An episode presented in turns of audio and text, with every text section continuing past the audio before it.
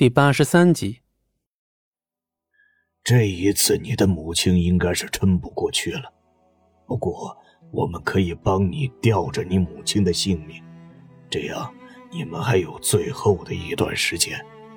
这最后几个月，你就陪着你母亲吧。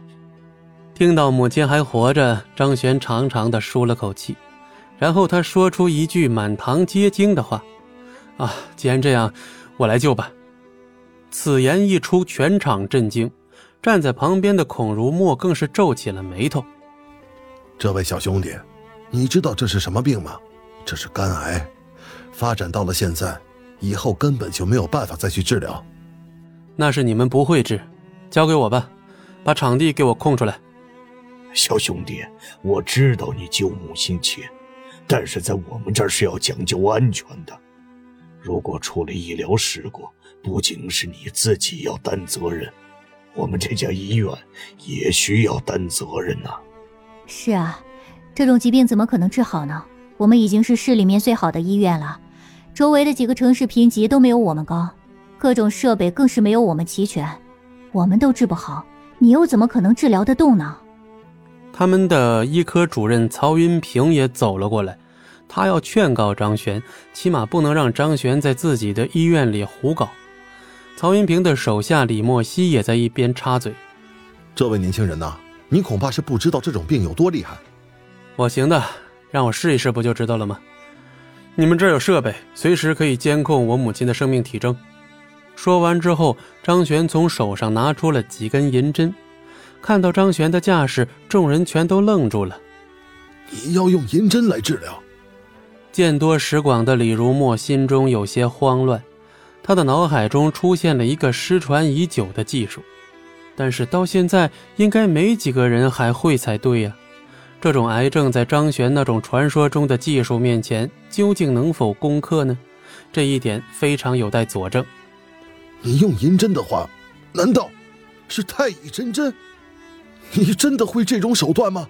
如果真的会的话，那这次让你来治疗也没什么。我替你担保，太乙神针是极为恐怖的一种技术，从上古流传至今，经历了几十上百次的改良，各种手法以及各种对人体的领悟，必须要达到极高的程度才能驾驭，而且想要将其给练成，需要花费几十年的时间。张玄这么年轻，竟然还说自己已经掌握了太乙神针。如果是平常人的话，那孔如墨肯定不会相信。但是现在张璇也不会拿自己的母亲生命开玩笑吧？而张璇这边，他并不在意自己在众人面前显现出这种强悍手段。现在治疗母亲的病才是最重要的。但这时，旁边的曹云平却立刻拦住了众人：“这里是我们的医院，孔老，虽然您德高望重。”但是在我们这儿肯定是不能按照您那一套来办的。这家伙连职业资格证都没有，如果我让他来进行治疗，那我们其他人岂不是吃不上饭了？我们医院如果是个人就能过来坐诊，那就跟其他的一些江湖郎中没什么区别了。既然在这里开办了医院，那就必须得按照正规的制度来。小兄弟，你真的会太乙神针是吧？当然。听到这里。孔如墨的眼睛又重新亮了起来。如果是张璇学会了太乙神针，那说不定张璇就是一些古老的医药世家的传人。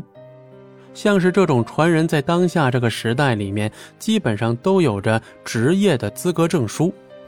那你的职业资格证给他们看一下吧。我没有。在这个系统里面体验一番都市战神剧本以后。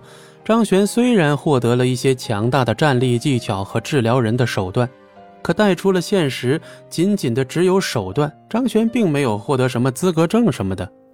这，听他说没有，孔如墨也愣住了。他根本没想到张璇竟然连资格证都没有。要是这样的话，那之后遇到的麻烦会更多呀。